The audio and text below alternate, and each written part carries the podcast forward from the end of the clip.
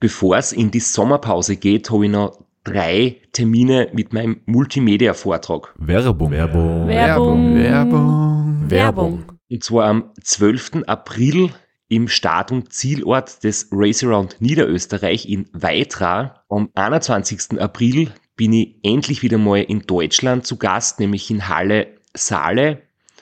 Und nach fünf Jahren Pause bin ich am 25.05. wieder in Kärnten. Und zwar in der Artbox in St. Gertraud bei Franschach. Es gibt ein paar Highlights vom Race Across America, Einblicke in meinen 24-Stunden-Rekord und natürlich ganz viel Anekdoten, teilweise auch sehr lustige, aus meinen beiden Teilnahmen beim Transcontinental Race.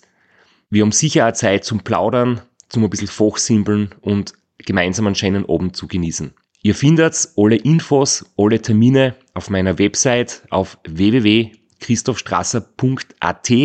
Dort gibt's auch die Links und die Möglichkeit, Tickets zu kaufen. Bis bald. Werbung. Werbung. Werbung. Werbung. Werbung Ende.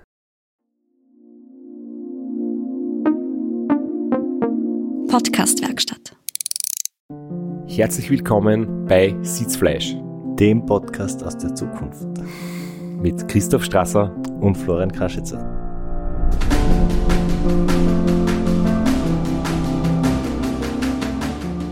Du bist ja jetzt äh, von deinem Trans-Austria-Retour quasi. Ach so, stimmt, ja genau. Das wollte ich im letzten Podcast noch am Ende sagen. Ich habe es mir nicht aufgeschrieben, ich habe vergessen, dass ich jetzt schnell kurz eine Runde Radl von gehe. Vom Burgenland nach Vorarlberg und dann erzählen wir den zweiten Teil von der Race Across Italy Geschichte. Wir produzieren voraus, muss ich sagen. Ich weiß noch nicht, wie es mir gegangen ist. Wahrscheinlich wird es schlechtes Wetter gehabt haben, wahrscheinlich war es ein bisschen weniger cool, als mir es erhofft habe, aber wer weiß das schon, Gegangen sein wird. gegangen sein wird. Aber ähm, wir sind noch geblieben von letzter Woche, sitzen immer im Studio und reden äh, gleich weiter über die zweite Hälfte des Race Across Italy. Wenn ich dich anschaue, würde ich mir auch wünschen, dass bereits eine Woche vergangen wäre. du bist immer noch gezeichnet vom Seven Serpents. Fühl mich aber gut, bin auf, bin auf, einem, bin auf einer Welle und die reite jetzt. Apropos Welle, das war ja, letzte Woche habe ich quasi eröffnet mit äh, der Podcast mit den zwei Typen, die so fertig ausschauen, weil ich weiß nicht, ob du das auch kennst, aber das Phänomen kurze Zeit nach so einem Rennen, man ist äh, natürlich zuerst einmal zwei, drei Tage wirklich fertig und ermüdet und schwere Viers und muss viel essen und so weiter und Schlaf aufholen. Und dann nach drei, vier Tagen bei mir war es jetzt so, denke ich mir, eigentlich fühle ich mich eh schon wieder ziemlich fit und, und ich kann schon wieder ordentlich trainieren und, und dann kommt man auf so eine Euphoriewelle und nach einer ganzen Woche oder zehn Tagen merkt man so, naja, eigentlich, ich habe doch noch schwere Viers und so die erste Euphorie zum Wiedereinstieg verfliegt dann ein bisschen. Ja, also ich kenne es prinzipiell, ähm, dass man nach so einem Rennen in so ein Loch fällt. Äh, so ist man ganz extrem nach Ruanda gegangen. Es lag aber, ich habe das im Nachhinein so ein bisschen versucht drüber nachzudenken, weil da bin ich wirklich in ein tiefes Loch gefallen, verhältnismäßig nach Ruanda. Andererseits, weil es natürlich auch extremes High war, muss man schon dazu sagen. Aber was da, glaube ich, das Problem war, ich war danach einfach zu lang im Hotel. No. Also nach, nach der Zielankunft, es, es hat sich dann einfach irgendwie so lang angefühlt und äh, hat man den Erfolg, das Erreichte nicht, nicht so mit seinem engsten Umkreis im Persönlichen feiern können und deswegen glaube ich war nach Ruanda das Loch so tief. Seven Swords bin ich noch nicht da, weil ich bin gestern ins Ziel gekommen und bin jetzt noch in der Phase mit eigentlich bin ich müde und ich habe Beinweh. also ich habe wirklich Beinschmerzen, das habe ich normalerweise nicht. Also das ist was Neues. Und schauen wir mal, wann die Euphorie kommt und wann das Loch kommt. Aber apropos Grund zum Feiern, das hast du jetzt ohne zu wissen gesagt, dass es eigentlich eine super Überleitung ist, weil wir heute wieder ein Fever Tree aufmachen werden zur Feier des Tages. Wir feiern trotzdem ähm, das, was wir gerade in den letzten Wochen erlebt haben. Und Vielleicht auch, dass ich da gut durch Österreich geradelt bin. Wir werden es gesehen haben. Ja, und auf jeden Fall, ähm, jetzt machen wir uns ein Fever Tree auf. Wenn es Grund zum Feiern gibt und man mit gute Drinks anstoßen möchte, muss ich ehrlich sagen, ist halt Fever Tree zum Mixen absolut das Beste, weil es ist Tonic Water und besonders gern, muss ich sagen, mag ich das Mediterranean Tonic Water. Gerade jetzt im Frühling passt das irgendwie so zur allgemeinen Stimmung. Und es hat halt eine Mischung mit feinen ätherischen Ölen, mediterrane Kräuter, Zitronen, Thymian zum Beispiel oder Rosmarin sind drinnen. Und es hat halt einen ganz zarten, blumigen ähm, Geschmack.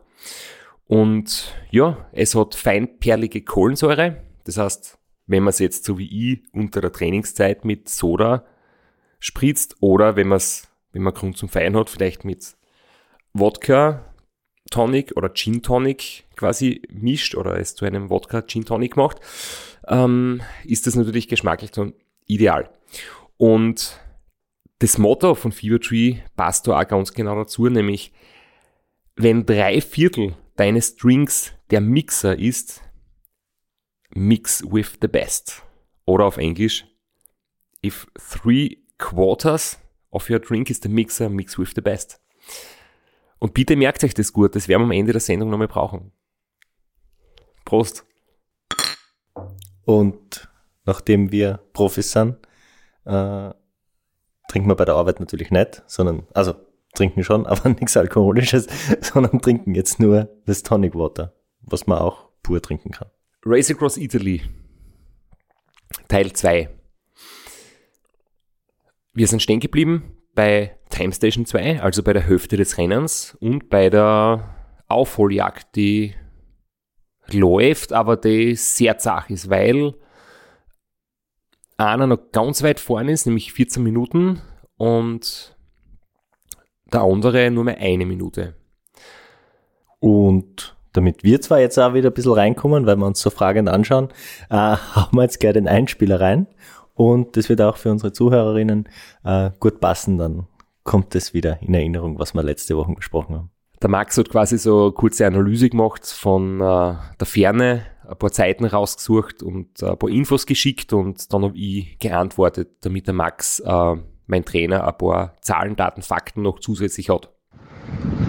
Ja, hey Max, Alter. Deine Updates sind sehr cool. Es ist jetzt zwar von den Zwischenständen her eh nichts Neues, weil der Flo, unser Rechengenie, hat natürlich alle Zahlen immer fix fertig parat gehabt. Aber ja, ähm, ich kann dir jetzt noch ein paar Zahlen liefern von mir. Ich bin im Schnitt auf der Time Station 1 relativ überschaubare Watt gefahren, 250 im Schnitt, wobei da natürlich das lockere Obi-Ruin in der Abfahrt auch mit gerechnet wird und den Schnitt natürlich senkt. Aber auf der zweiten Time Station waren es gute 10 Watt mehr, also 258 oder 251. Und ja, jetzt habe ich das Flachstück noch ordentlich andruckt, fahre jetzt den nächsten Anstieg und habe den DC eingeholt, haben uns eine Zeit gematcht und er war immer in Sichtweite. Äh, aber jetzt da siege ich nicht mehr und ich glaube dem Daniel bin ich auch schon recht nahe gekommen. Also meine Strategie ist halt weiterhin nicht nervös machen lassen von den Jungs, die vorne sind. Oder jetzt ist eh noch mehr einer.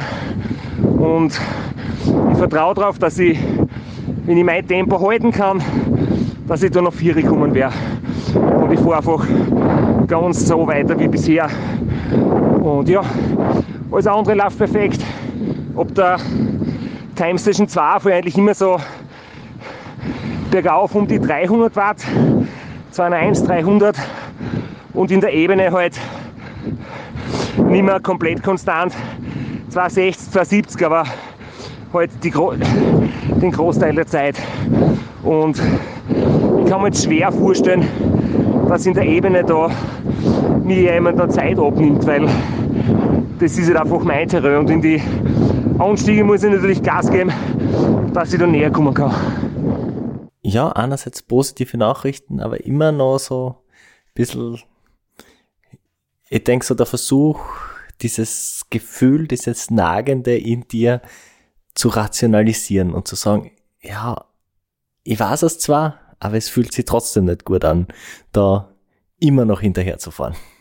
Ja, 14 Minuten ist dann doch noch einiges. Einerseits denkst du, ja, 14 Minuten Rückstand ähm, bei der Time Station 2, es war dann in dem Moment, wo ich die Nachricht aufgenommen habe, war es dann wahrscheinlich schon deutlich weniger, was halt, wie gesagt, schwierig ist zum genauen ähm, Ausrechnen oder rauslesen, weil der, der GPS-Track immer ein bisschen Ungenauigkeit drinnen hat. Aber ich habe trotzdem nur das eine gewusst, wie der Lukas in der ersten Episode gesagt hat, die Richtung stimmt. Also, und dann, es ist in dem Sport immer wieder, redet man über das Limit überwinden und über Grenzen gehen oder noch das Letzte rausholen und über Kampfgeist. Das stimmt alles. Und du brauchst wirklich mentale Stärke, dass du nicht aufsteigst und dass du Traum bleibst und dass du dich nicht von deinem Konzept abbringen lässt. Aber es ist ja trotzdem sehr viel Mathematik drinnen und sehr viel Trainingswissenschaft und sehr viel Physik. Sehr viele Sachen sind einfach wirklich Zahlen, Daten, Fakten. Und wenn du dann so die Kurve anschaust von großer Vorsprung, der dann irgendwie, ja, in einer, in einer schönen Kurve abflacht und immer kleiner wird oder eben wie beim Ralf, dass er 18 Minuten rausfährt, dann 17 Minuten verliert und dann bereits hinter mir gewesen ist, dann weiß man einfach, das wird wahrscheinlich, die Kurve wird so weiter verlaufen. Das heißt, die Wahrscheinlichkeit, dass jetzt dem Daniel dann sehr bald sehr nahe komme, war groß, aber trotzdem muss man es halt erst einmal fahren. Und das hast du gemacht. äh, aber ähm, es war es war ein Kampf. Also ähm, ziemlich bald einmal, noch im Finsteren, haben wir in Ralf die Seviskurt ein- und überholt. Äh, das war an einer ganz für das Rennen typischen Passage, aber für so ein Überholmanöver schwierig. Äh, wieder bergab, extrem enge Straßen, zwei Autos haben nicht nebeneinander Platz. Gerade bergab kann man den Radfahrer nicht vor, vorrollen lassen, weil du musst ja im Scheinwerferlicht bleiben. Und ja, war dann echt Seitenspiegel an Seitenspiegel sich darunter geschlängelt, äh, diese Abfahrt äh, fürs Überholmanöver. Wie im Auto. Mit dem Rad ist es ein bisschen einfacher. Aber da nochmal großes Kompliment, glaube ich, das man aussprechen muss, alles sehr fair. Ähm, ist ja gar nicht immer so einfach, wenn du ein Begleitfahrzeug vor dir hast und du mit dem Radl irgendwie kommst und dann hast zu überholen, sollte es normal so sein, dass das Auto nach links ausweicht, dass der Radlfahrer rechts bleiben kann und rechts vorbeifährt. Funktioniert nicht immer. Bei manchen Rennen ist es auch nicht so genau geregelt. Das heißt, dann überholst du mit dem Radl halt quasi normal, sprich du fährst links aus und, und machst, wie wenn du ein, wie wenn ein Auto das andere Auto überholt, Manöver. Und das war da jetzt halt einfach auch super. Ich bin vorbeigelassen worden und ich denke, ihr seid auch vorbeigelassen worden, oder? Weil das ist dann wirklich eine Vertrauenssache irgendwie, dass man da auf enger Straßen in der Nacht halt auch überholen kann und überholen darf und dass man vorbeigelassen wird. Und ich habe mit, mit Ralf von wirklich kurz geplaudert. Ähm, und das war eine schöne Minute oder ein schöner Moment, sie gegenseitig alles Gute wünschen und, und weiterfahren. Ja. Ja, äh, ist natürlich auch viel leichter mit, mit so einer erfahrenen Crew, wie ein Ralf seine ist, dann funktioniert sowas und wenn auch der gegenseitige Respekt da ist. Das war kein Problem, ich wollte nur herausstreichen, wie tricky das teilweise ist dort in Italien bei diesem Rennen. Es waren dann trotzdem die anderen Teilnehmer und Teilnehmerinnen nicht so extrem viel vor dir gestartet sind immer noch viel Verkehr.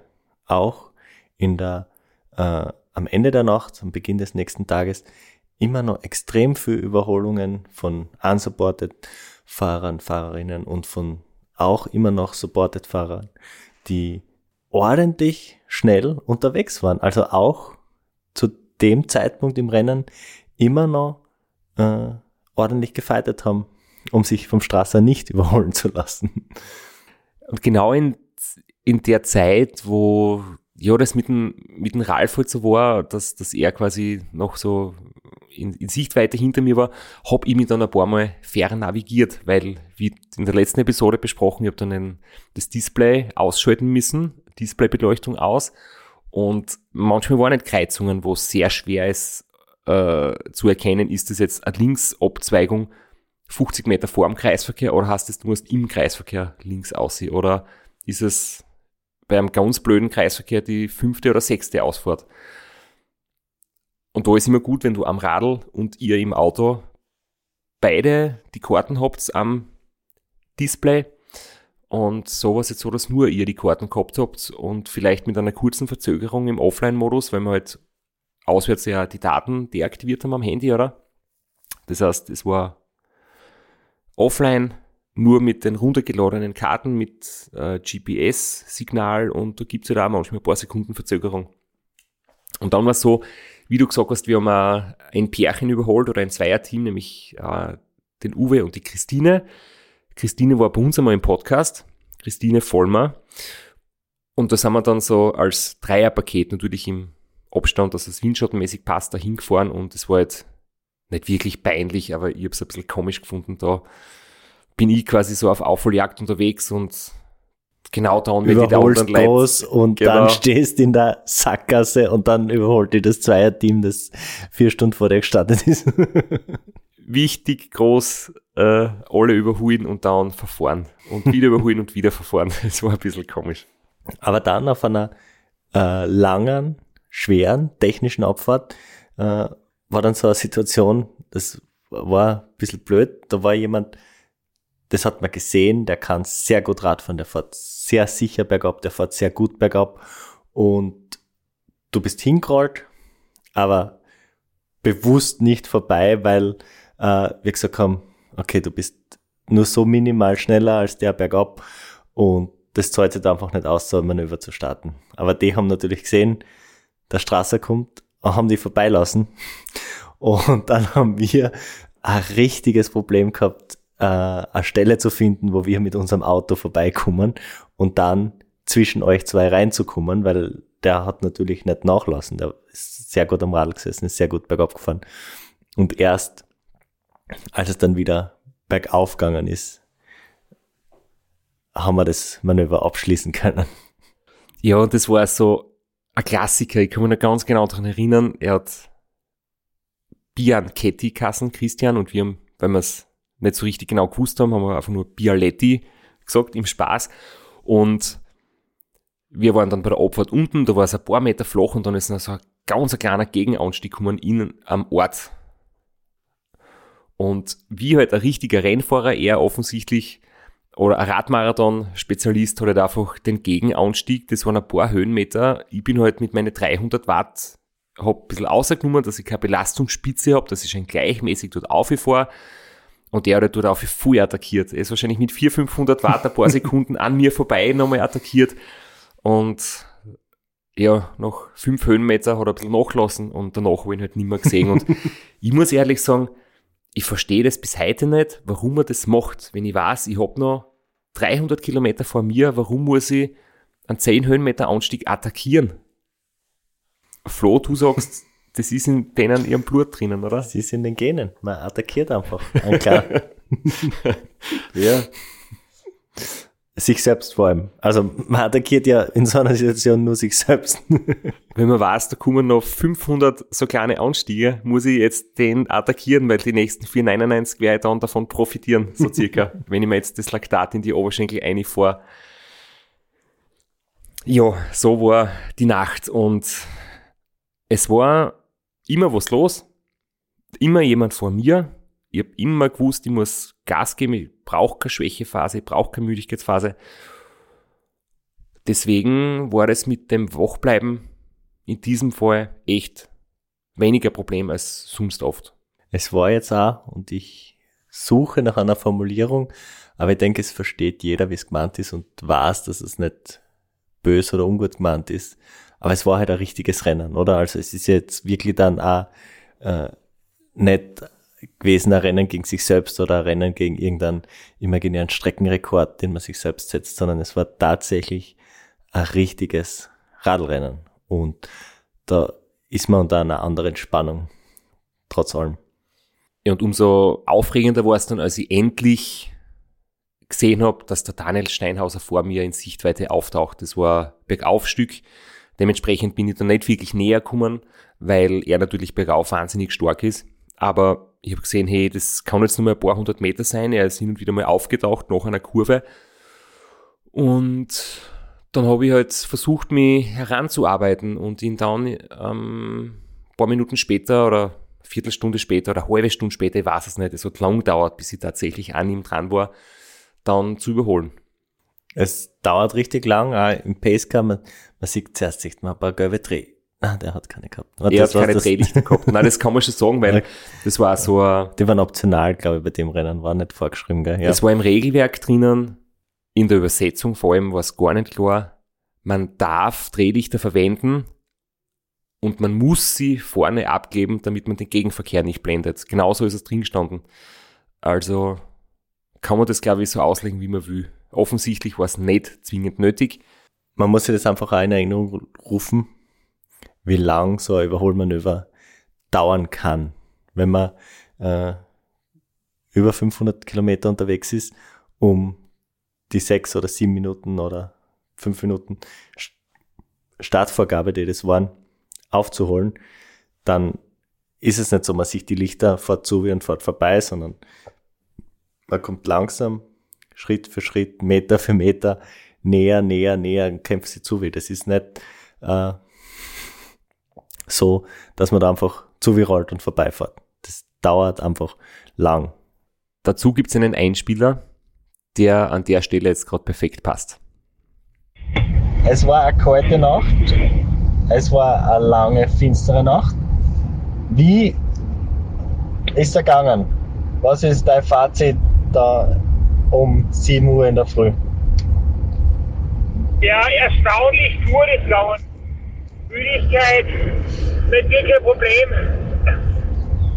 Weil ich halt einfach voll motiviert war, die Jungs einzuholen und äh, da wird man automatisch nicht trainiert, wenn man, wenn man auf der Jagd ist quasi. Ja, jetzt um halb sieben oder sieben haben wir den Daniel noch eingeholt, der schon irgendwie 20 Minuten vor gewesen ist. Und ja, es läuft richtig gut. Ich glaube, ich habe es bisher sehr gut einteilt. Bin immer noch fast so schnell wie am Anfang. Das hoffe ich, dass ich das durchziehe. Vielleicht ein paar Worte zum Überholmanöver. Das war ja ziemlich geil. Wie hast du deine Psychospielchen ausgepackt? Ja, das sind ein bisschen Betriebsgeheimnisse. Aber nur so, es ist nicht ungünstig, wenn man vielleicht, wenn man sich gar nicht so gut fühlt, aber es soll so ausschauen, als wäre man gerade absolut, absolut stark, total gut drauf, wenn man vorbeifährt. Ob es wirklich so ist, ist die andere Frage. Also einerseits hört man der Aufnahme, dass es, dass du gewusst hast, dass sie aufgenommen wird und dass das jetzt kein freies Gespräch innerhalb der Crew war, ähm, weil sonst würdest du dich nicht auf ein Betriebsgeheimnis berufen. Äh, andererseits muss man sagen, wir haben vorher stundenlang über Tennis geredet und du gesagt hast, ähm, neben am Platz kann man Gentleman sein, aber am Platz, da zählt's. Und das war eigentlich dein Plan. Und in dem Moment hast du dich gut gefühlt, denkst, du hast da ordentliche Show abgezogen, aber dein Gegner war absolut unbeeindruckt und war drei Minuten später hat er dich zurück überholt. ja, Tennis ist halt oft wirklich so eine gute Analogie zu vielen anderen Sportarten, weil du sagst einfach nicht, wenn es da schlecht geht und du wirst immer Stärke ausstreuen. Und ich war sehr froh, dass wir in unserer Zusammenstellung da ein bisschen Tennisexpertise gehabt haben für die Nachtstunden. Jedenfalls, ja, denke ich mir dann manchmal so, jetzt bin ich auf der, auf der Seite, wo man richtig so mental dann den Rückenwind kriegt und dann, ja, ein paar Minuten später war ich wieder auf Platz zwei. ähm, Und es ist dann ein paar Mal so hin und her gegangen, weil es hat zu der Zeit dann wieder mehr zum Regnen angefangen, dann sind wir einmal ganz kurz stehen geblieben, eine Regenjacke drüber ziehen, dann war eine Abfahrt. In dem Moment hat der Daniel mich überholt, bereits auf dem Zeitfahrrad und in Regenjacke. Und wir haben dann später nochmals Zeitfahrrad genommen, statt ein Tamak nach der Abfahrt. Und da haben wir uns halt einige Male hin und her überholt. Ich glaube, es waren drei. Ja, und das war eigentlich ziemlich, ziemlich unerwartet, weil ich mir gedacht habe, wenn ich mal fahren bin, dann lass mir die Butter nicht mehr vom Brot nehmen. Daniel hat aber echt wahnsinnig gut dagegen gehalten. Heißt, obwohl man dazu sagen muss, also es klingt jetzt blöd, wenn ich so sage, das als Ego-Geschichte zu bezeichnen, aber eigentlich hättest ja, sobald sein Auto in Sichtweite ist, einfach nur mehr hinter dem Auto herfahren müssen, weil es war ja die Startvorgabe und er hätte jetzt einfach hintereinander ins Ziel fahren können. Aber natürlich, es ist ein Rennen und man will da nicht nur gewinnen, sondern man will dann als Erster im Ziel sein. Zu der Zeit waren es noch über 200 Kilometer und du kannst jetzt nicht darauf hoffen, dass du sagst, wenn du jetzt zu taktieren anfängst, es braucht nur in der Kleinigkeit passieren, eine Panne und dann hast du einfach Zeit verloren. Das heißt, wenn man in der Lage ist, zu überholen und einen Vorsprung rauszufahren, dann soll man das, finde ich, machen. Was anderes ist es bei einem Rennen, wo Windschattenfahren erlaubt ist. Du wärst natürlich intelligent, Kraft zu sparen am Hinterradl wenn man 100 Meter Abstand halten muss, damit man keinen Windschatten quasi hat, von dem man profitiert, bringt es eigentlich fast nichts.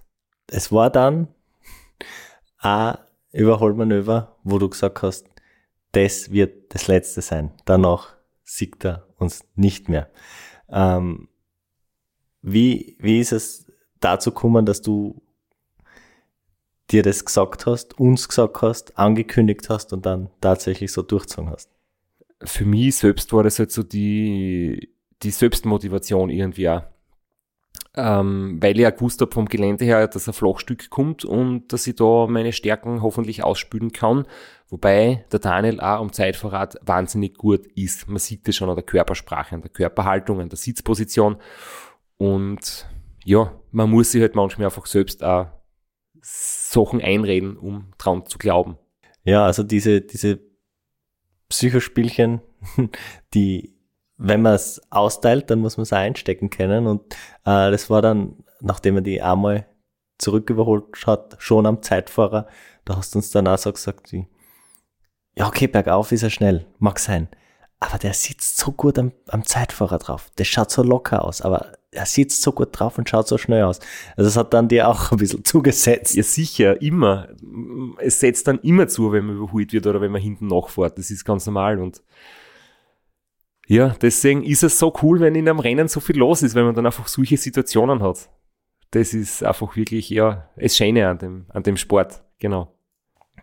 Das Team ist natürlich auch aufgestachelt und voll im Rennfieber drinnen.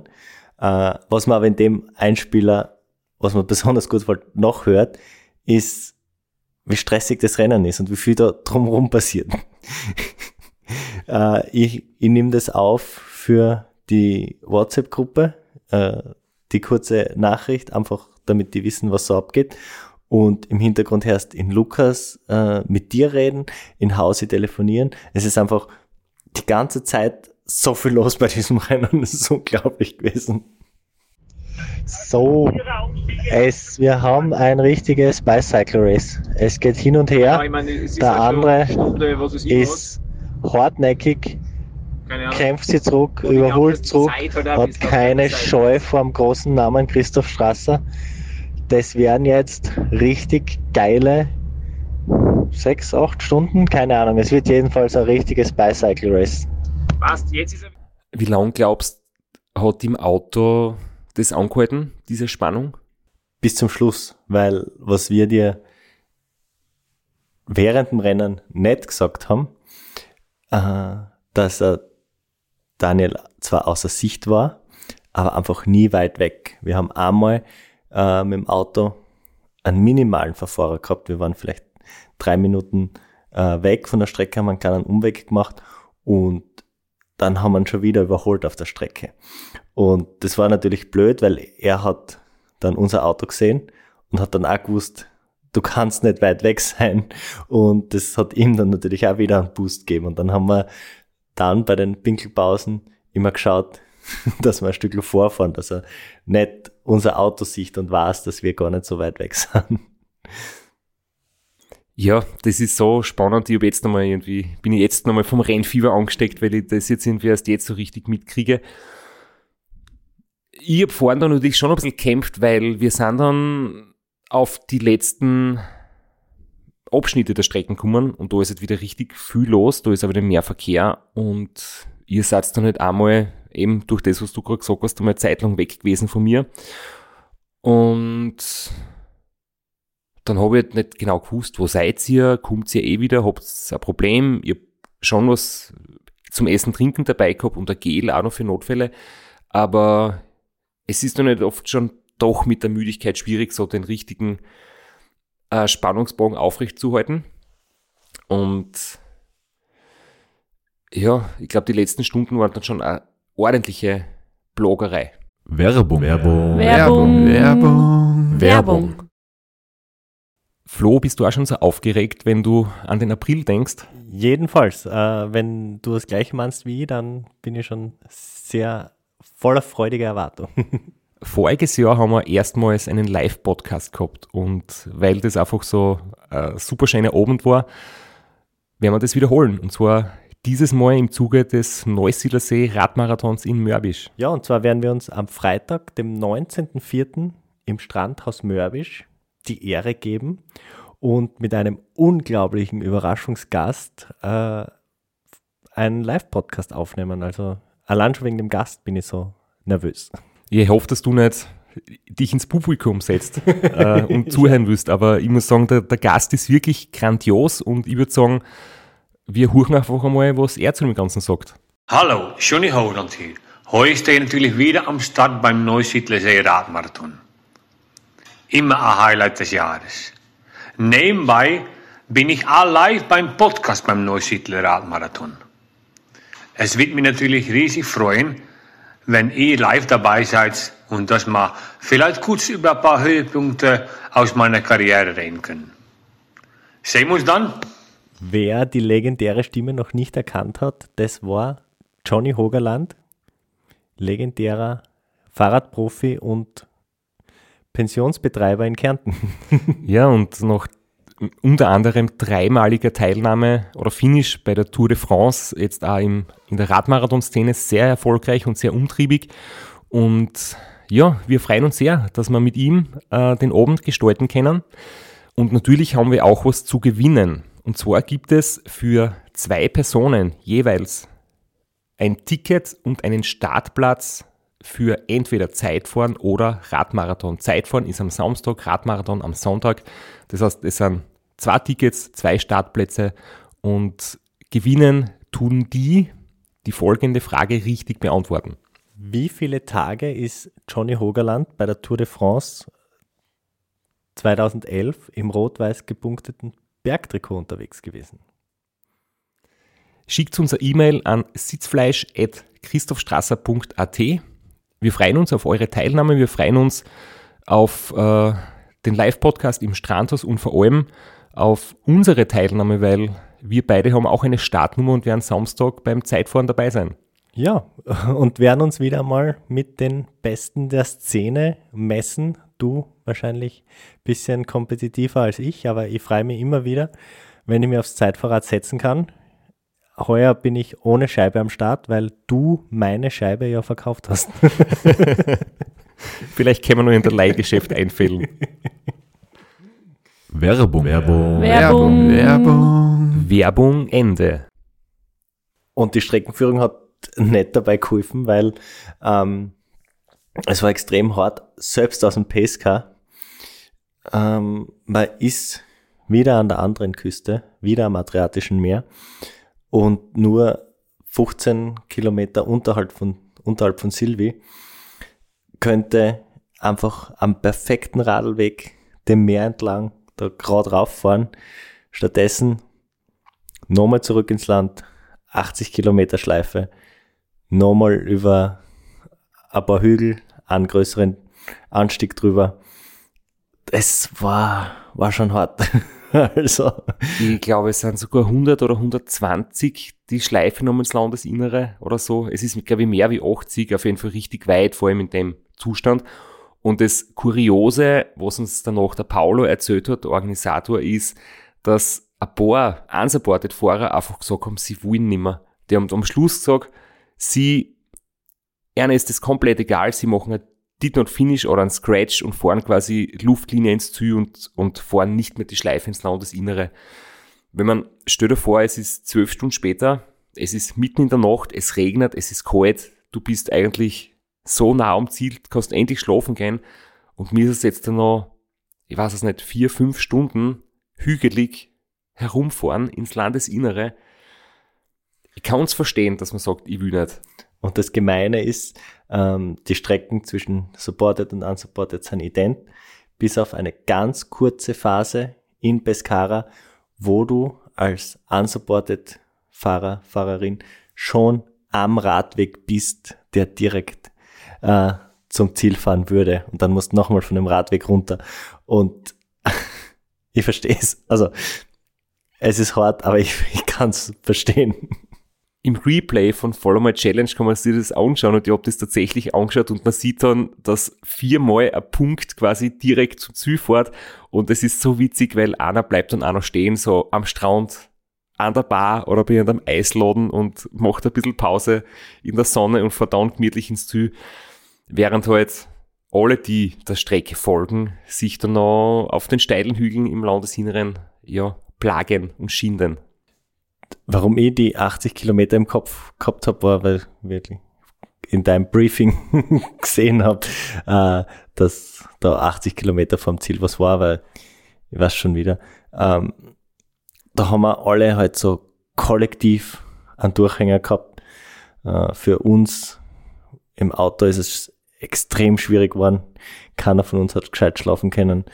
Für die ist nochmal so ein richtiger Müdigkeitseinbruch gekommen und was zu dem Zeitpunkt auch schon klar war, schneller als letztes Jahr wird's auch nicht.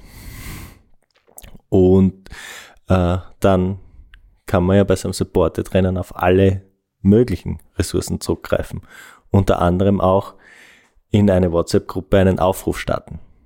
So, es geht gerade super Sache her. Bis jetzt ist eigentlich echt gut gegangen. Kein Gemotze, kein Gesempere, kein Gejammere. Ja, jetzt ist losgegangen. Das Profil ist wirklich extrem wellig, extrem zackig. Südsteirische Weinstraßen und es sind nur 80 Kilometer. Es zieht sich. Ähm, vielleicht hat der ein oder andere einen lustigen Spruch oder der Kinselbauer noch einmal eine gescheite Analyse, die wir ihm vorspielen können. Danke! So, jetzt beginnt die letzte heiße Phase im Rennen. Du bist echt gut unterwegs. Es ist ein Wahnsinn. In der Nacht, wie die Aufholjagd zum Verfolgen war, da schläft auch ganz Österreich nicht. Und jetzt musst du einfach nur mal alles rausholen aus deinen Turbinen, was noch verfügbar ist. Und ich weiß, dass da noch einiges drinnen steckt und du das bis ins Ziel rausholen kannst. Drum einfach alles geben, gescheit Druck am Pedal. Wir haben für das hingearbeitet die ganzen letzten Monate. Du bist richtig gut drauf, du bist top in Schuss. Und jetzt lässt er die Butter nicht mehr vom Brot nehmen. Und daheim sind alle in hellster Aufregung und sitzen vor dem Live-Ticker. Die Leute kommentieren und sind voll dabei. Es geht richtig ab. Jetzt musst du einfach den Strasser Express-Modus noch einmal auf Anschlag schalten.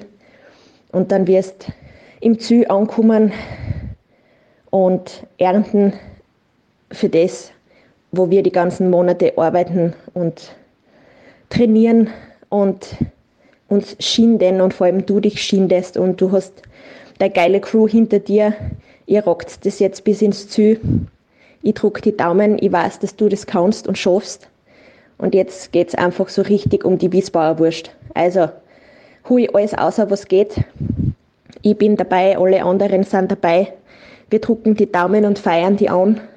Jetzt gibt es nur mehr ein Gas, nämlich volle Gas. war für mich natürlich besonders cool, dass die Sabine gleich als erste was geschickt hat. Ich habe ihr zwar ganz abgekauft, dass ganz Österreich mitfiebert, aber es ist trotzdem immer wieder unglaublich, wenn man merkt, wie viele Leute da dabei sind beim Dotwatchen und auf allen Kanälen das irgendwie mitverfolgen und ähm, ihr sagt mir dann auch manchmal, dass halt äh, Kommentare und Nachrichten kommen und irgendwie Reaktionen auf unsere Postings, die Sabine derweil von der Hand gemacht hat. Ähm, das motiviert halt schon, wenn es einfach weißt, du ist ja irgendwie eine Community, die dir den Daumen drückt. Es ist echt super. Und was auch gut ist, immer wieder daran zu erinnern, wie viel man eigentlich investiert für das Ganze. Also, wenn sie sagt, dass wir beide halt sehr viel dafür investieren und sehr viel dafür tun, wird mir wieder klar, dass ich das nicht alles allein mache, sondern dass wir da also unterm Jahr zu zweit ein gutes Team sind, wo man die Sabine sehr viel abnimmt, damit ich mich aufs Trainieren konzentrieren kann. Oder wir machen die Vorträge, wo wir dann zu zweit unterwegs sind und unseren Job und irgendwie hängt das alles sehr viel am Radlfahren und das ist dann ein emotionales Thema, wo ich mir denke, hey, das ist echt, das hat einen Stellenwert, dass ich da jetzt gut vor und ich darf nicht vergessen, wie viel ich da wirklich dafür tue und dass es jetzt einfach nicht passen würde, locker zu lassen oder irgendwie einen Durchhänger zuzulassen. Ich glaube, das ist generell eine gute, eine gute Sache, wenn man viel trainiert hat, sich auch ins Bewusstsein zu rufen, dass man viel trainiert hat und dass jetzt der Tag ist, wo man quasi das sagen kann, wofür man trainiert hat. Du hast dann aber noch einen Aufruf gestartet in die WhatsApp-Gruppe ich habe mir das im Nachhinein ja alles angehört und ich habe bis heute nicht verstanden, worum es da geht. Ja, hören wir es uns zuerst einmal an und dann versuche ich es aufzuklären. da soll noch einer sagen, man wächst und lernt nicht mehr mit Mitte 30. Wir haben 12 Dosen Cola mitgehabt, 05er Dosen, also die großen, die ordentlichen, haben wir am Start mitgehabt und jetzt haben wir noch 9 oder 8. Nein, 20 tust du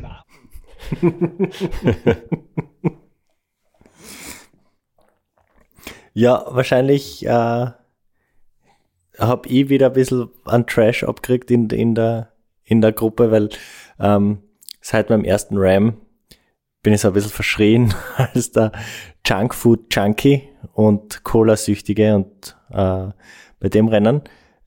Ich glaube gar nicht, dass wir uns so zusammengerissen haben. Es war einfach, diese 05er Dosen waren einfach so unpraktisch, ähm, dass wir nicht viel von denen getrunken haben. Es ist ja eine Frechheit, sowas überhaupt zu produzieren. Das kann kein Mensch trinken, oder?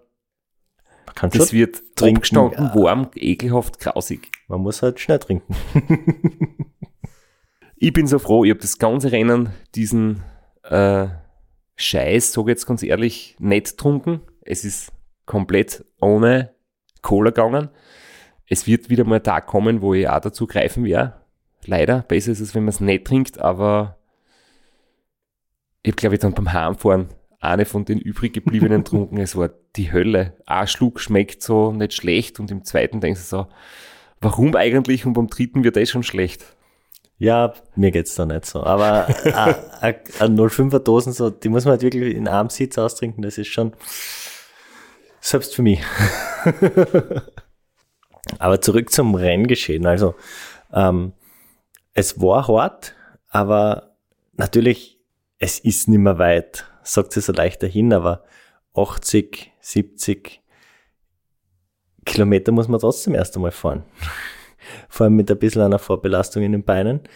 Und da gilt es halt einfach, ähm, die Konzentration hochzuhalten und gerade nicht zu denken, dass es nicht mehr weit ist oder nicht mehr lang dauert, weil ähm, dann wird man nur frustriert, wenn man sich das aber konkret vorstellt, okay, wie weit sind jetzt 80 Kilometer?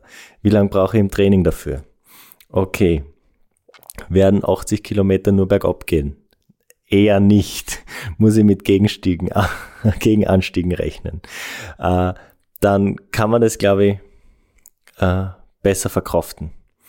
Und ich spreche da aus Erfahrung und ich möchte nichts vorwegnehmen von der nächsten Woche, aber dieses Mindset, das hat mir beim Seven Serpents vielleicht auch viel Leid erspart.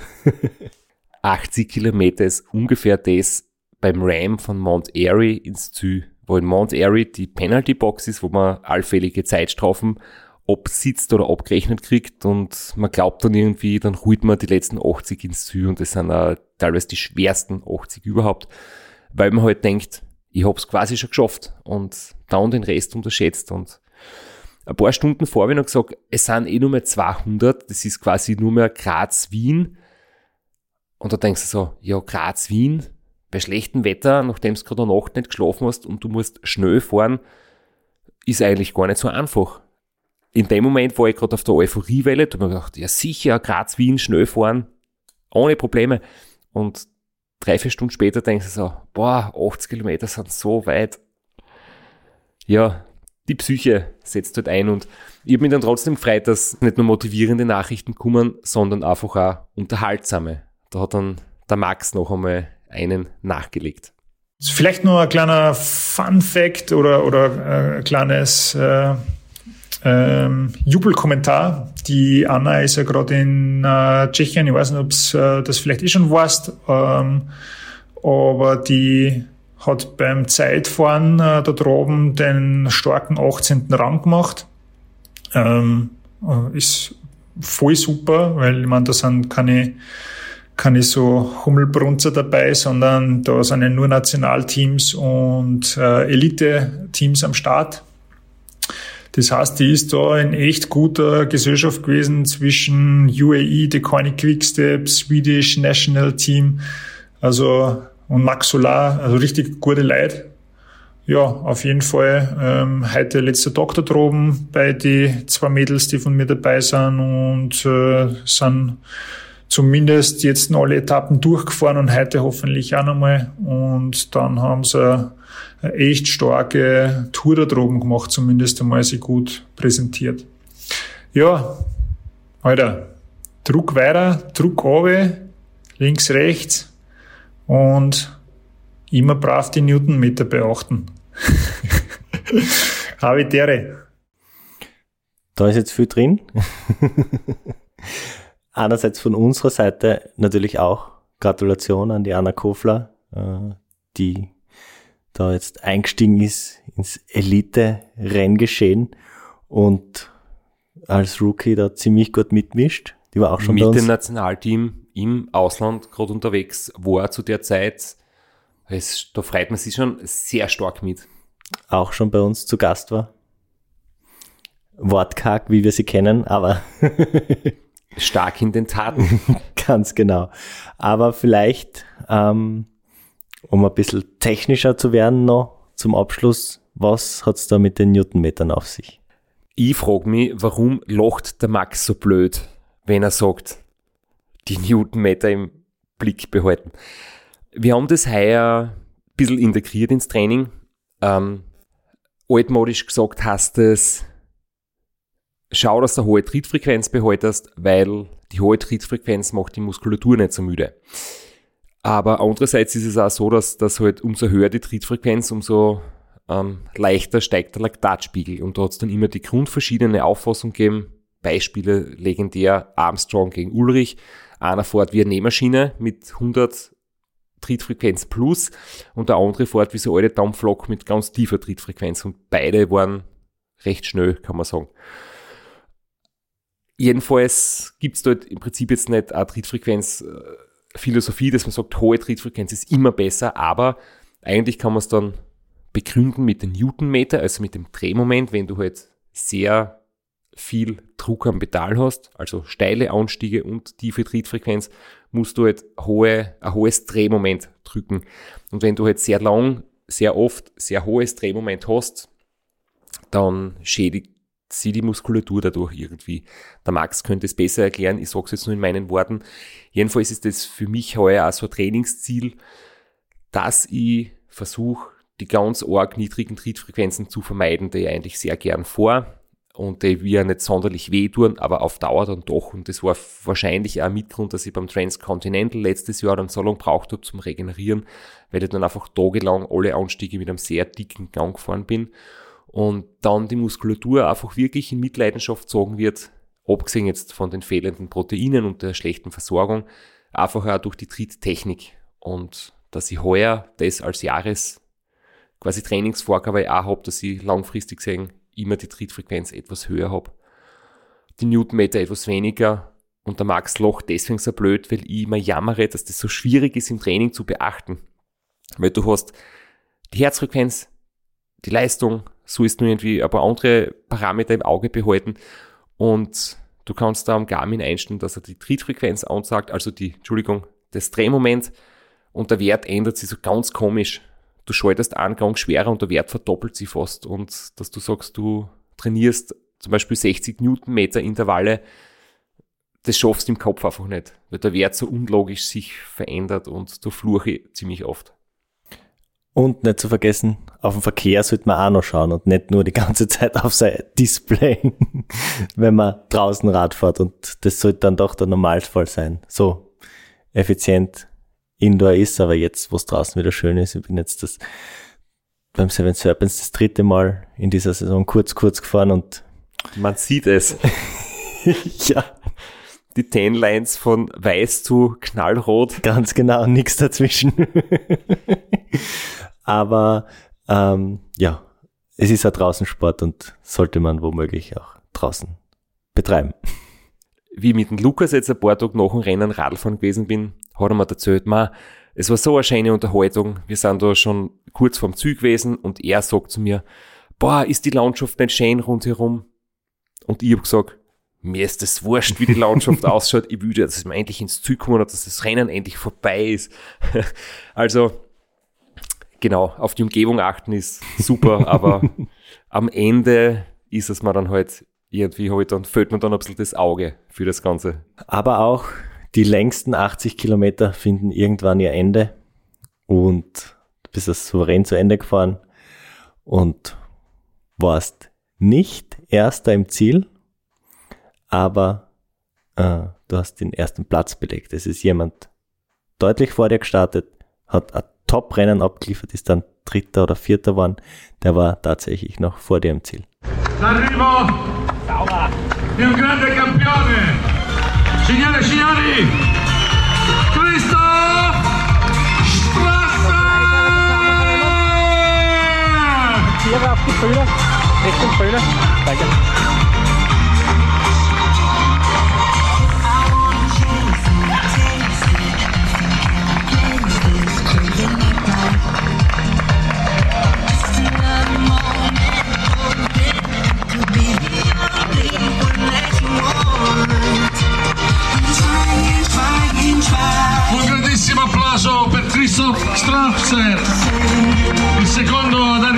Questo palco, è stato l'ultimo a partire. Abbiamo un vago sentore che il podio potrà essere sotto i suoi piedi.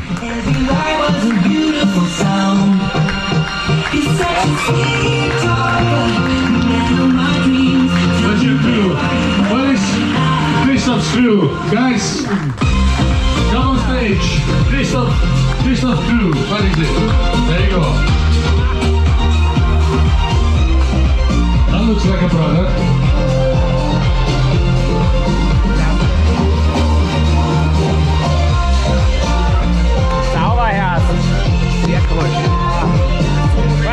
Applausi. Ich habe vorher gerade gesagt, die Landschaft war mir am Schluss nicht mehr so richtig wichtig, aber die Musik beim Zürenlauf, da ist mir in Erinnerung geblieben. Ich habe das, glaube ich, als Ohrwurm gehabt. Die nächsten zwei Tage, weil es war ein bisschen in die 80er Jahre stecken geblieben. Ja, ich habe so gedacht, äh, italienische DJs sind so ein bisschen ein Klischee, aber äh, der, der dort war im Start- und Zielbereich, der hat jedenfalls abgeliefert, kann man sagen. Ja, Zielmoment war großartig, große Freude, große Erleichterung und große ähm, Überraschung, dass der Francesco Surace im Zug gesessen ist. Er ist ein paar Minuten vor mir angekommen. Er muss am Schluss einen wahnsinnigen Fight geliefert haben. Also er wollte einfach nicht, dass ihn da noch jemand überholt.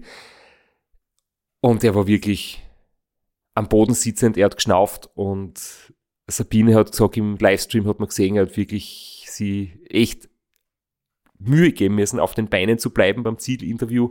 Und es war irgendwie schon cool, äh, ihm auch zu gratulieren, weil er ist dann schlussendlich Dritter geworden.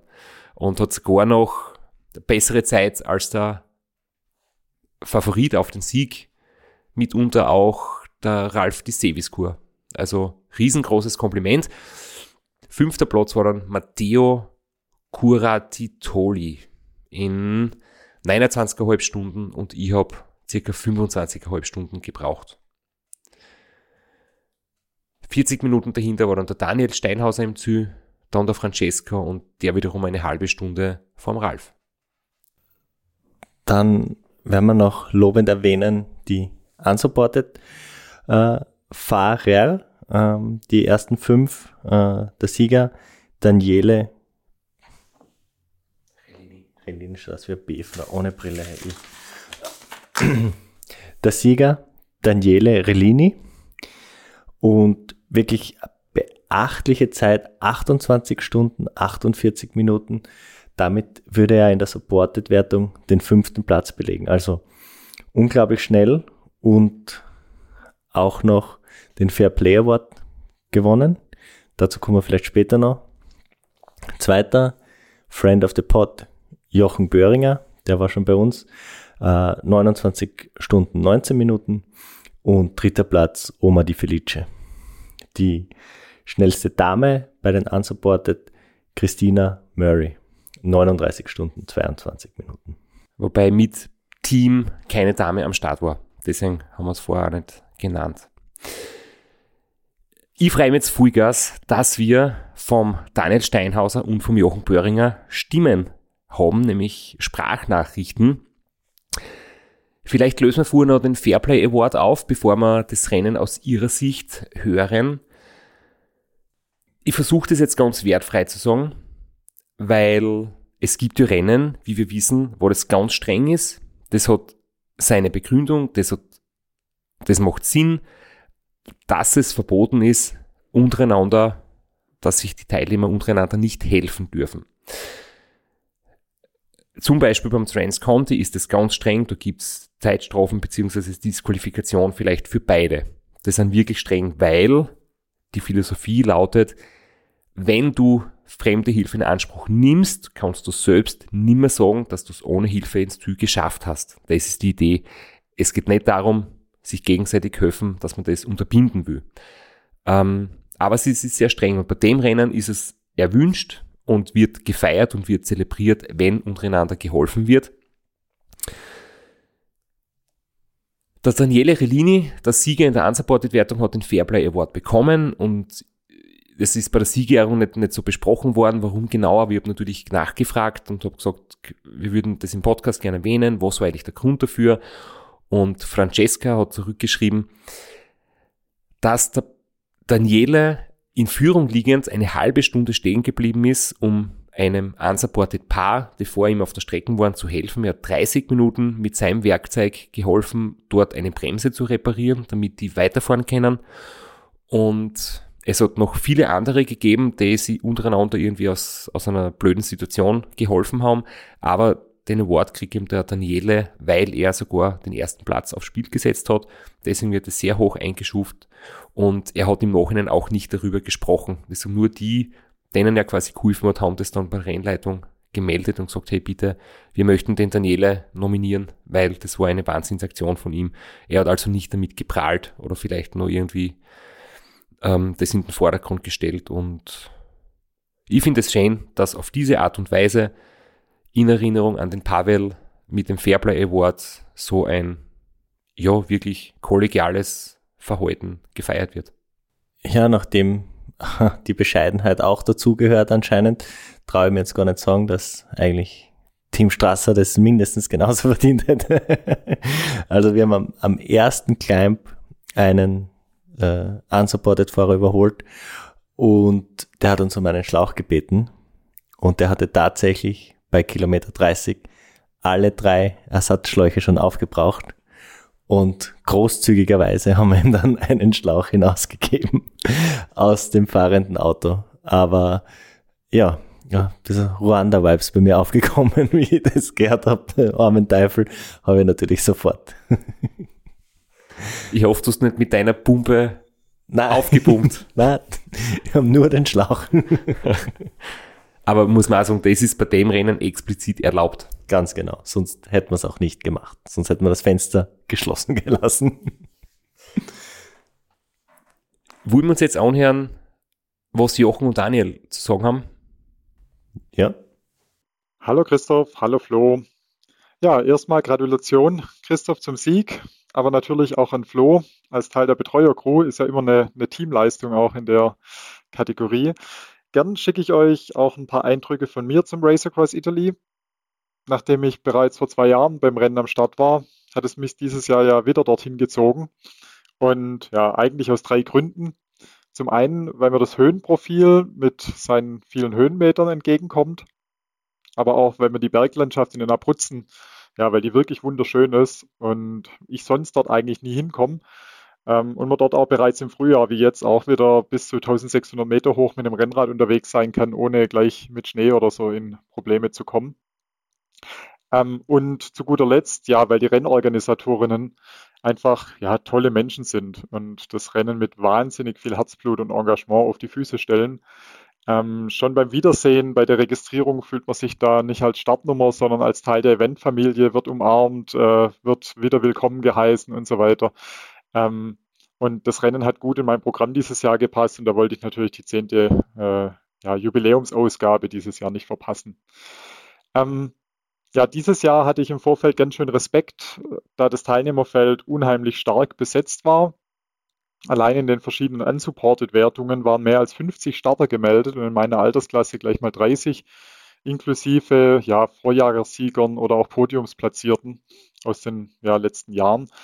Ähm, insofern hatte ich mir vorgenommen, mich im ersten Renndrittel nicht zu sehr von der Renndynamik anstecken zu lassen, um nicht im Hummelmodus zu überziehen.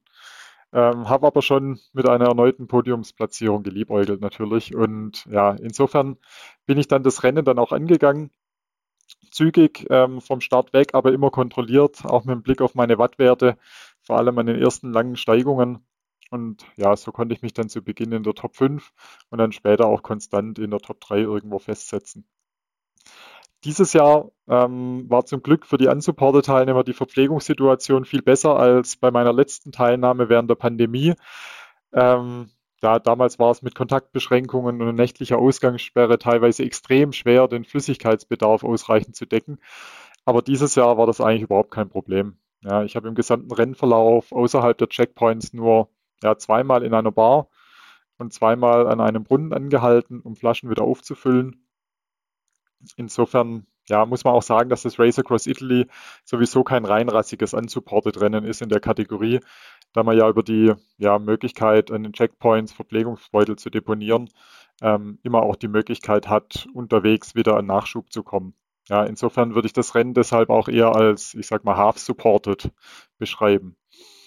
Ähm, ja, dadurch konnte ich mich auch während dem kompletten Rennen flüssig mit Gels und Isopulver aus den Flaschen ernähren und musste auch keinerlei feste Nahrung einbauen. Ja, an den Backdrop Stations hatte ich sogar jeweils immer eine Flasche deponiert, auch mit Ensure-Flüssignahrung, sodass das auch zumindest ähm, ja, dreimal dann während dem Rennen auch wieder nachgeladen wurde. Insofern ist das Rennen sicher mit einer super Empfehlung für alle, die sich an den unsupported-Bereich herantasten möchten, aber vielleicht noch etwas Bedenken haben und erst mal mit, ja, ich sag mal, doppeltem Boden Erfahrung sammeln möchten. Ähm, nur schade, Christoph, äh, dass gerade wir beide uns dadurch überhaupt nicht während dem Rennen getroffen haben. Nachdem du ja hinter mir gestartet bist, bist du genau zu dem Zeitpunkt an mir vorbeigefahren, als ich im Tal nach der ersten Bergkette meine zwei Flaschen in der Bar wieder aufgefüllt habe. Insofern ja, haben wir uns während dem Rennen gar nicht getroffen, sondern nur entsprechend davor und danach. Ähm, was allerdings eine echte Challenge war, war das Wetter da es zwar ja immer wieder auch mit knapp 20 Grad relativ warm war und man auch mal in kurz kurz fahren konnte, aber zwischendurch die Temperaturen in den Bergen auch auf 4 bis 5 Grad abgekühlt sind und einem dann auch noch mit Regen, starkem Wind das Leben schwer gemacht wurde. Da war ich zwischendurch schon immer wieder gut frustriert, vor allem wenn der Gegenwind dann auf längeren Flachstücken aufgetreten ist. Ja. Da ich relativ leicht bin, ist meine absolute Wattleistung nicht so hoch und man fühlt sich dann manchmal schon wie die Feder im Wind, die keine Chance hat, dagegen zu halten. Insofern muss ich zwischendurch ab und zu anhalten, auch um mit Kleidung aufzurüsten. Ähm, Ich hatte dann Beinlinge, Schuhüberzieher für die Zehen, eine Windweste, Armlinge, Regenjacke und zwei Buffs für Kopf und Hals dabei. Und in den Backdrops hatte ich auch noch ein langes Trikot und eine Regenhose platziert. Die habe ich aber dort gelassen. Ja, da es, wenn man es in Bewegung geblieben ist, auch ohne halbwegs ging. Ähm, bei so schlechten Wetterbedingungen ähm, kann ich mich mental eigentlich nur dadurch pushen, dass ich mir dann einbilde mit meiner ja, Unsupported-Erfahrung oder generell Ultracycling-Erfahrung, zumindest äh, vor den Newbies dann einen mentalen Vorteil zu haben. Und da das Wetter ja für alle gleich ist ähm, und somit schlechte Bedingungen für mich eventuell sogar ein Vorteil sind, versuche ich mir das damit dann immer etwas schön zu reden, wenn es gerade wieder besonders frustrierend ist. Im letzten Renndrittel habe ich mich dann ja mit jeweils etwas Abstand zum ersten, dem Daniele Rellini und zum dritten, dem Omar Di Felice, auf Platz 2 festgesetzt. Ähm, und ähm, langen Anstieg vor dem letzten Checkpoint bin ich dann nochmal, ja, bin nochmal richtig Gas gegeben und bin bis auf vier Kilometer an den Daniele rangekommen. War dann auch nochmal komplett im Rennfieber, hatte so nochmal die Möglichkeit vor Augen, da auf Platz 1 vorzurücken. Aber der Daniele hat dann auch gemerkt, äh, dass ich ihm da gefährlich nahe komme und hat dann seinerseits auch nochmal den Turbo gezündet und ja, da war dann klar, okay, da ist nicht beizukommen. Ich habe dann zwar immer mal wieder versucht, den Abstand nochmal zu reduzieren, ähm, musste aber auf den letzten 100 Kilometern dann einsehen, dass das wohl nichts mehr wird, falls nichts Unerwartetes mehr passiert. Und man wünscht ja dann niemand eine Panne oder irgendwelche anderen Probleme. Insofern war das dann auch, war der verdiente Sieger. Ähm, ich war dann auch schon während dem Rennen und auch erst recht im Ziel super happy mit dem zweiten Platz, ja, da ich ja weiß, wie stark der Daniele, der Oma und auch andere der Teilnehmer sind. Und ja, auch damit, dass Daniele und ich mit unseren Zeiten in der Gesamtwertung inklusive der Supported-Fahrer sogar auf Platz 5 und 6 gelandet wären, ähm, weil wir es geschafft haben, trotz zusätzlicher Stops und fehlender Dauerbetreuung trotzdem unsere Standzeiten sehr gering zu halten. Ähm, auch vor dem Hintergrund, ja, super happy. Ähm, bei mir sind dadurch zum Beispiel in Summe gerade mal eine Stunde ohne Bewegung zusammengekommen, während der Renndauer von über 29 Stunden und ja, da merke ich schon, dass da auch die Erfahrung jetzt langsam Früchte trägt und ich nach und nach die Standzeiten da deutlich reduzieren kann und auch effizienter wird einfach auf dem Rad. Ja, das Rennen, ihr habt noch die Frage gestellt, äh, was so die abenteuerlichen Momente waren. Ähm, da das Rennen im Vergleich zu anderen unsupported Veranstaltungen in entlegeneren Gegenden vielleicht nicht ganz so abenteuerlich ist, stand für mich tatsächlich die sportliche Leistung und die Competition an, an vorderster Stelle. Trotzdem, ja, passieren natürlich immer wieder Dinge, die einem bei einer Sonntagsausfahrt am Nachmittag vielleicht nicht passieren würden. Ähm, so fühlt es sich natürlich schon komisch an, wenn man zum Beispiel in der Abenddämmerung radelt und dann Warnschilder für Autofahrer sieht, dass sie zum Schutz der Bären doch bitte langsam fahren sollen. Na, da beschleicht einen dann doch das mulmige Gefühl, dass es vielleicht besser wäre, wenn irgendwo Schilder für die Bären aufgestellt würden, dass sie sich doch wegen den Radfahrern bitte von der Straße fernhalten sollen. Ja. Weil in den Abruzzen gibt es tatsächlich, ich habe auch nochmal nachgeschaut, tatsächlich 40 bis 50 Braunbären in freier Wildbahn.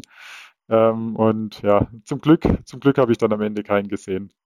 Sind aber tatsächlich in der Nacht äh, bei Abfahrten ein Wildschwein, ein Dachs äh, und diverse kleinere Tiere vors Rad gelaufen. Zum Glück jedes Mal mit so viel Abstand, dass ich noch rechtzeitig ausweisen oder bremsen konnte. Ja, mein persönliches Highlight ähm, war aber die Fahrt in die erste Nacht, äh, vor allem als in der Auffahrt die Bewölkung etwas nachgelassen hatte und ich da so hoch Richtung Pass gefahren bin und dann der Himmel glutrot, ähm, ja, das Tal in ein super Licht getaucht hat. Ähm, und in solchen Momenten, wenn dann die Landschaft da so ja, tolle Lichtmomente zaubert oder die, ja, das Wetter, ähm, dann kann ich das Rennen und die Strapazen auch temporär komplett ausblenden und einfach nur die Aussicht und den Moment genießen. Ja, das ist sowieso bei mir so, dass ich eigentlich in den Rennen dann auch versuche, die Ablenkung durch, ja, zum Beispiel Podcast hören oder ähnliches, was ich sonst im Training häufig mache, komplett zu reduzieren. Und ich hatte auch diesmal nicht mal Kopfhörer dabei oder so. Sondern versuche dann eher im Moment äh, irgendwo zu sein. Das eher dann meditativ in den langen Anstiegen und so zu fahren. Ja, so viel zu meinem Race Across Italy. Ähm, ihr wolltet auch noch wissen, was als nächstes bei mir ansteht. Ich werde im Juni und Juli in der Solo-Kategorie jeweils noch bei einem 24-Stunden-Rennen am Start stehen. Erst mit dem Mountainbike beim Heavy 24 bei Chemnitz und dann mit dem Rennrad bei Rad am Ring am Nürburgring. Wobei so richtig abenteuerlich wird es dann aber äh, erst bei meinem diesjährigen Saison-Highlight. wenn ich dann im August mit dem Mountainbike beim Silk Road Mountain Race in Kirgisistan am Start stehen werde. Ähm, und dort steht für mich ganz klar erst einmal das Finishen und die Bewältigung der Strecke, der Höhe, der superdürftigen Verpflegungssituation im Vordergrund. Und darauf, darauf freue ich mich schon ganz wahnsinnig. Und das wird wirklich das große Highlight dieses Jahr für mich. Ja, so viel von mir. Grüße an euch, Grüße an die Hörer und äh, hoffentlich trifft man sich bald mal wieder. Macht's gut, ciao. Ich bin mir nicht sicher, ob wir es jetzt schon explizit gesagt haben, aber ganz große Gratulation für die Bombenleistung. Leider haben wir uns wirklich nicht gesehen. Ich habe unterwegs sogar mal gefragt, hey, Flo, hole ich den Jochen ein? Oder wie weit ist der fahren? Oder ich würde gern, ich habe mich wirklich gefreut auf kurz Hallo sagen unterwegs. Und du hast dann gesagt, eben, dass es leider so war, wie es der Jochen jetzt erzählt hat, dass er gerade gestanden ist äh, zum Flaschen auffüllen, obwohl es sehr, sehr selten war durch die Depots. Und ja, das heißt, wir haben uns leider im Rennen nicht gesehen. Nochmal große Gratulation. Und wir sind ja schon sehr froh für dich, dass du nicht wieder ein Radl ausbauen hast müssen von einer Dame am Straßenrand, so wie beim Hope 1000 damals, was du uns in der Folge 111 erzählt hast. Und mir war das gar nicht so klar, dass du mit dem Wind so zu kämpfen hattest, weil ich halt mit ein paar Kilo Körpergewicht mehr, da glaube ich weniger unfällig bin und ich habe das tatsächlich nicht so als starken Wind empfunden. Vielleicht waren es ein paar Stunden, die wir dann später unterwegs waren. Aber ja, alles top weggesteckt. Gratulation. und wir wünschen dir auf diesem Wege nochmals natürlich alles Gute fürs Silk Road Mountain Race. Und ja, also das ist wirklich ein, eine mega Herausforderung und wir wünschen dir alles Gute dafür. Wenn du Tipps brauchst zur richtigen Bereifung,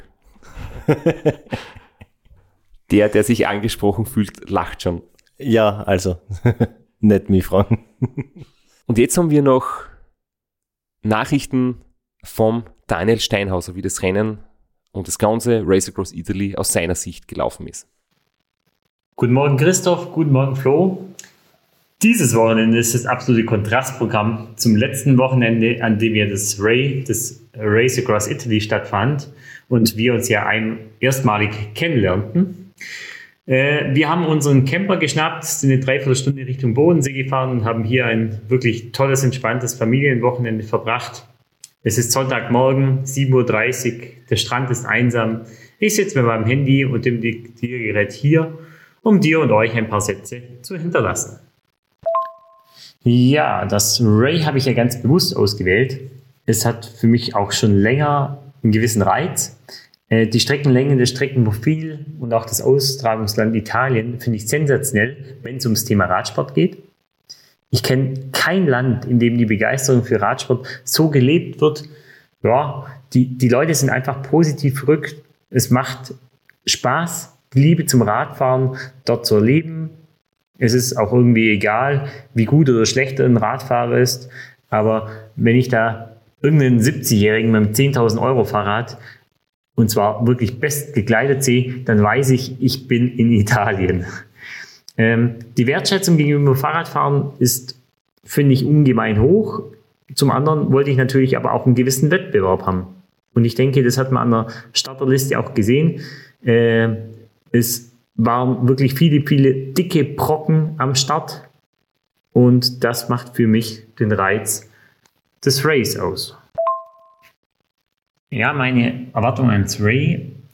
Zunächst mal mache ich mein Glück oder mein Glücksgefühl nicht an der Platzierung fest, sondern überlege, äh, habe ich das maximal gegeben? Bin ich wirklich an die Leistungsgrenze gegangen?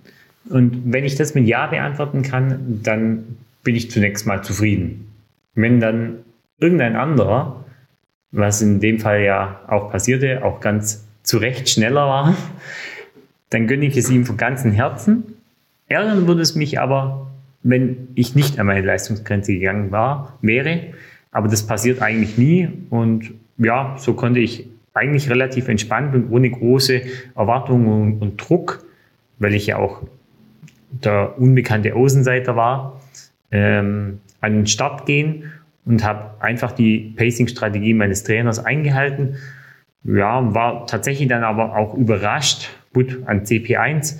Damit habe ich tatsächlich noch gerechnet, dass ich da vorne liegen kann, weil das Profil schon sehr steil war bis dahin und ich wusste, dass auch mein einziger Vorteil gegenüber den absoluten Favoriten, also gegenüber dir, Christoph, und auch gegenüber dem Dizzy, mein Gewicht ist und deshalb galt eigentlich, je bergiger, desto besser. Dass es dann aber an CP2 ja, und auch Richtung CP3 äh, ja, dass da der Vorsprung noch so deutlich anwuchs, gut Richtung CP2, CP3 mit Ausnahme von dir. Das hat mich tatsächlich überrascht. Äh, ich fühle mich aber grundsätzlich gut. Mein Begleitteam, ja, das waren relativ unerfahrene, die sowas in Anführungszeichen aber auch noch nie gemacht hatten. Ähm, da haben wir im Vorfeld auch wirklich sehr, sehr viel gearbeitet, besprochen, äh, einfach auch detailliert besprochen, wie ich es mir vorstelle, auf was es ankommt. Und ähm, ja, man hätte es nicht besser ausführen können. Also ein, ein großes Lob und Danke an mein Begleitteam. Das, was die da abgerissen haben, in dieser Perfektion, egal ob von Radwechsel oder Verpflegung, das ist schon alle Ehre wert. Ja, den Rennverlauf habe ich ja schon ein bisschen beschrieben. Äh, das heißt, bis zum Kontrollpunkt 1 und 2 war ich auch relativ deutlich vorne und dann kam eben ein ganz, ganz langes Flachstück. Ich meine, es waren 220 Kilometer. Und ich wüsste auch durch mein Begleitteam, dass du, Christoph, 38 Kilometer hinter mir bist. Und das Ziel war, im Flachstück möglichst wenig auf dich zu verlieren, was für mich aber auch in der Ebene eine fast unlösbare Aufgabe ist, und ich glaube, als die Berge wieder anfingen, hatte ich von diesen ursprünglichen 38 Kilometern noch drei Kilometer übrig. Äh, die konnte ich zwar dann in den Bergen ganz gut verwalten, äh, bis es dann aber wieder eben wurde. dann war es das und dann sahen wir uns ja auch das erste Mal morgens um 6.30 Uhr auf der Rennstrecke, als du in einem wirklich ordentlichen Tempo an mir vorbeigefahren bist. Und ich denke auch, Du dachtest, den haben wir jetzt und das war's auch. Äh, ich konnte oder wollte es aber auch gar nicht akzeptieren in dem Moment und bin dann tatsächlich äh, ja schon mit Verstand, aber im gewissen Tempo zweimal wieder an dir vorbeigezogen äh, und hoffte eigentlich den Abstand gering halten zu können, um dann bei den letzten richtigen Bergen vielleicht tatsächlich noch für eine Überraschung zu sorgen. Ja, die, die ganz große Überraschung ist es ja dann nicht geworden. Äh, das hängt natürlich auch mit deiner Leistungsfähigkeit zusammen. Nicht umsonst hattest du ja in der Vergangenheit und wirst auch in Zukunft äh, so viel Erfolg haben, weil deine körperliche und mentale Stärke schon sehr beeindruckend ist. Nichtsdestotrotz glaube ich auch, äh, es geht darum, seine Grenzen auszuloten und es auch tatsächlich versucht zu haben. Auch die Rücküberholung wollte ich tatsächlich, oder mit der Rücküberholung wollte ich auch tatsächlich dranbleiben, äh, habe aber dann ja auch abreißen lassen müssen. Äh, dazu kamen dann später schon auch deutliche Magenprobleme, sodass ich die letzten drei Stunden des Rennens nichts mehr essen und trinken konnte. Dann im Endeffekt war das ja auch eine im Ziel eine ganz klare Nummer zu deinen Gunsten, auch eine verdiente klare Nummer natürlich. Ja, beim Ray hatten wir schon auch die ein oder andere spannende Situation. Äh, ich, erinnere mich da, dass zweimal jeweils ein Hund wirklich bellend mich verfolgt hat. Und das erste Mal war ich wirklich froh, dass ich im Zeitfahrrad unterwegs war. Und beim zweiten Mal hat dann mein Begleitauto wirklich mega gut reagiert und ist wildhupend hinter diesem Hund äh, hinterhergefahren, weil es auch leicht nach oben ging um diesen abzudrängen. Äh, ich will gar nicht wissen, was ohne ein Begleitfahrzeug passiert wäre. Ähm, dann habe ich ein Stachelschwein, also ein wirklich richtig großes Stachelschwein am Wegesrand gesehen. Ähm, ich habe gelernt, was Flavor Drops sind und warum die auch wirklich gut sind, um die Plempi, die ich ja den ganzen Tag trank, etwas aufzupeppen. Da war für mich aber als Schokotyp tatsächlich die große Überraschung, dass mir der Vanillegeschmack deutlich besser schmeckte. Ähm, ein ganz besonderer Moment war tatsächlich für mich auch dein Blick, dein Gesicht, äh, als ich dich das zweite Mal überholt habe. Du hast, hast mich bestimmt nicht von hinten äh, kommen, sehen oder hören. Und das werde ich wirklich lange mitnehmen. Ich weiß nicht, wie vielen Leuten das schon gelungen ist. Für mich war es ein ganz besonderer Moment, auch wenn es kein absolut riesengroßes Happy End dann gab. Ähm, genau, aber diesen Moment nehme ich bestimmt noch mit. Ja, fürs Jahr 2023 gab es für mich zunächst mal zwei große Rennen, die fest im Kalender sind. Zum einen war das das Ray, zum anderen mal das North Cape 4000, äh, welches ja in Turin startet und am Nordkap endet. Ähm, und das soll und wird auch für mich das erste überhaupt, äh, also überhaupt Bikepacking unsupported Rennen und dann natürlich noch so ein großes. Ähm, für mich steht da tatsächlich auch das Abenteuer, das Erleben, das Probleme aufkommen, die man lösen sollte im Vordergrund. Äh, das sind insgesamt 4480 Kilometer, ohne sich überhaupt einmal zu verfahren. Es gibt eine Mindestzeit von elf Tagen, äh, genau auf die ich dann auch gerne fahren möchte. Aber wie gesagt, mir steht da das Abenteuer wirklich im Vordergrund. Dazwischen möchte ich noch ein längeres Rennen fahren. Da bin ich mir aber noch unschlüssig. Äh, da gibt es eigentlich so drei zur Auswahl. Einmal gibt es ein Biking Man Rennen in Frankreich mit 1000 Kilometer und 20.000 Höhenmeter. Äh, das Radar würde mich reizen. Auch das Race Across Germany. Allerdings sind das natürlich alles Supported Rennen und der Aufwand für die Organisation und Organisation eben auch der Begleitfahrzeug, der meiner Begleiter äh, ist da wahrscheinlich für mich jetzt aktuell zu hoch, äh, sodass ich eher wahrscheinlich irgendwas unsupported oder äh, machen werde. Dazu vielleicht noch ein, zwei Radmarathons. Nächste Woche starte ich zum Beispiel in Sonthofen äh, beim Red Race 120, aber auch darum geht es mir jetzt nicht, da das perfekte Ergebnis zu bekommen. Ich werde natürlich alles geben, aber bei meinen aktuellen Umfängen ist die VO2 Max so gering, dass ich am Anstieg ohnehin nur ein Lächeln kriege. Ähm, aber so gibt es eben viele Möglichkeiten, Herausforderungen, Reizvolles und darum geht es ja vermutlich auch. Es wird uns nie langweilig. Ähm, genau.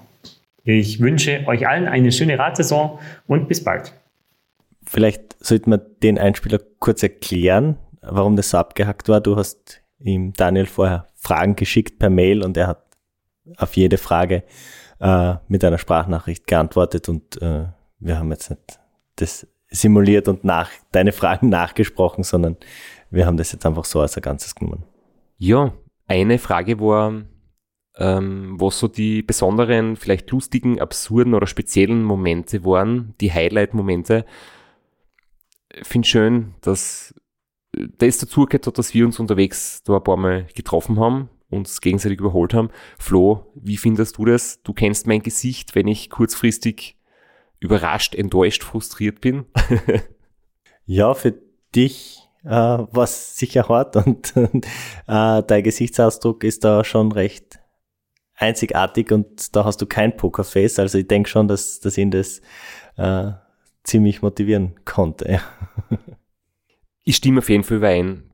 Das beste Ergebnis ist immer absolut unabhängig vom eigentlichen Resultat, von der Platzierung, wenn man im Ziel sagen kann, ich habe wirklich mein Bestes gegeben. Und ich bin absolut zufrieden und mehr wäre nicht gegangen. Das ist, glaube ich, etwas, wo man sich allgemein darauf verständigen kann und das auch sehr viel Leute gleich sehen. Und vor allem, wenn der Daniel jetzt erzählt wirklich am Schluss auch noch mal kurz Magenprobleme kriegt und hat dann trotzdem so stark gefinisht. Also echt, echt großes Kompliment. Immer sagen, so super es war, dass wir da so ein enges Rennen gehabt haben, noch viel besser, noch viel schneller muss er nicht unbedingt werden, der Daniel. Sonst habe ich beim nächsten Mal kein Happy End mehr vielleicht. Ja, ich möchte sagen, also äh, für uns war er ein großer Unbekannter, das haben wir eh schon angesprochen, aber ich finde es unglaublich cool, unglaublich mutig auch, sie da hinzustellen. Ich suche mir ein Rennen mit am starken Starterfeld. Ich will die Herausforderung. Ich will den großen Strasser ärgern. Und ich stelle mich dort am Start und ich gehe selbstverständlich davon aus, dass ich bis Checkpoint 1 noch der Erste sein werde. Das finde ich unglaublich cool. Du hast lang gehadert, dass die Konkurrenz fehlt und jetzt war mal so ein Rennen mit jemandem, der das auch annimmt und nicht sagt, ich schaue mal und der Straße wird es dann schon machen, ich schaue, dass ich lang möglichst schnell fahre, sondern das wirklich annimmt, äh, fand ich sehr cool. Jedenfalls alles Gute fürs Nordcape 4000 und wir werden uns wiederhören, weil vielleicht machen wir mit dem Daniel einmal eine ganze Folge. Wäre auf jeden Fall sehr, sehr spannend. Ich denke, wir lassen jetzt mal diese Saison vorbeigehen. Jetzt haben wir eh noch viele Sachen alle gemeinsam vor und dann in der nächsten Off-Season schaffen wir es hoffentlich auf, ein, auf eine Stunde mit dem Daniel. Unsere Marathonaufnahme neigt sich dem Ende und für alle, die noch immer dran sind und am Anfang gut aufgepasst haben und auch jetzt noch gut aufpassen, können jetzt was eigentlich gewinnen.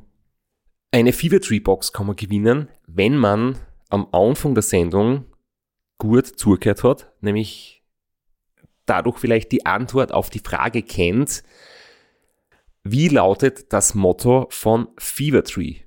Flo, kannst du dich noch erinnern? Ich darf ja nicht mitspielen. Stimmt. Was man gewinnen kann. Sechs große und acht kleine Flaschen von Fever Tree Mediterranean Tonic Water mit ein bisschen italienischem Lebensgefühl. eine Radeltrinkflaschen dazu, einen Öffner, eine Baumwolltasche und ein Cocktailbuch mit ein paar guten Rezepten. Wenn ihr wisst, wie das Motto von Fever Tree lautet, oder nochmal zurückspult an den Beginn der Sendung, dann schickt bitte ein E-Mail an sitzfleisch.christophstrasser.at. Die Gewinner werden dann diesmal nicht live in der nächsten Sendung ermittelt, sondern per E-Mail, weil wir jetzt ein bisschen voraus produzieren, da noch Zeit nicht da sind. Das heißt, das würde jetzt irgendwie ewig dauern. Das heißt, Antworten bitte bis 27.05. an meine E-Mail-Adresse sitzfleisch.christophstrasser.at. Das ist eine Woche, nachdem wir die Gewinnfrage stellen und dann werdet ihr direkt zuerst von mir kontaktiert und dann kriegt ihr von Fevertree die Preise zugeschickt und könnt euch einen guten Drink mixen. Ja. und wir ähm, haben mittlerweile ausgetrunken. Wir haben ausgetrunken und ich bin jetzt ähm, wir, wir bräuchten so, so eine Zeittafel, so verschiedene Zeitstrahlen mit verschiedenen Zeitstrahlen, wo wir uns gerade befinden, wann wir uns in echt wiedersehen, wann wir uns im Podcast wiederhören und wann wir wieder aufnehmen. Aber wir sehen uns in echt morgen, nehmen dann auf für in drei Wochen und in vier Wochen. Und ich glaube, du brauchst jetzt dringend Schlaf. Wir beenden einfach die Sendung. Also, bis in einer Woche, beziehungsweise bis morgen.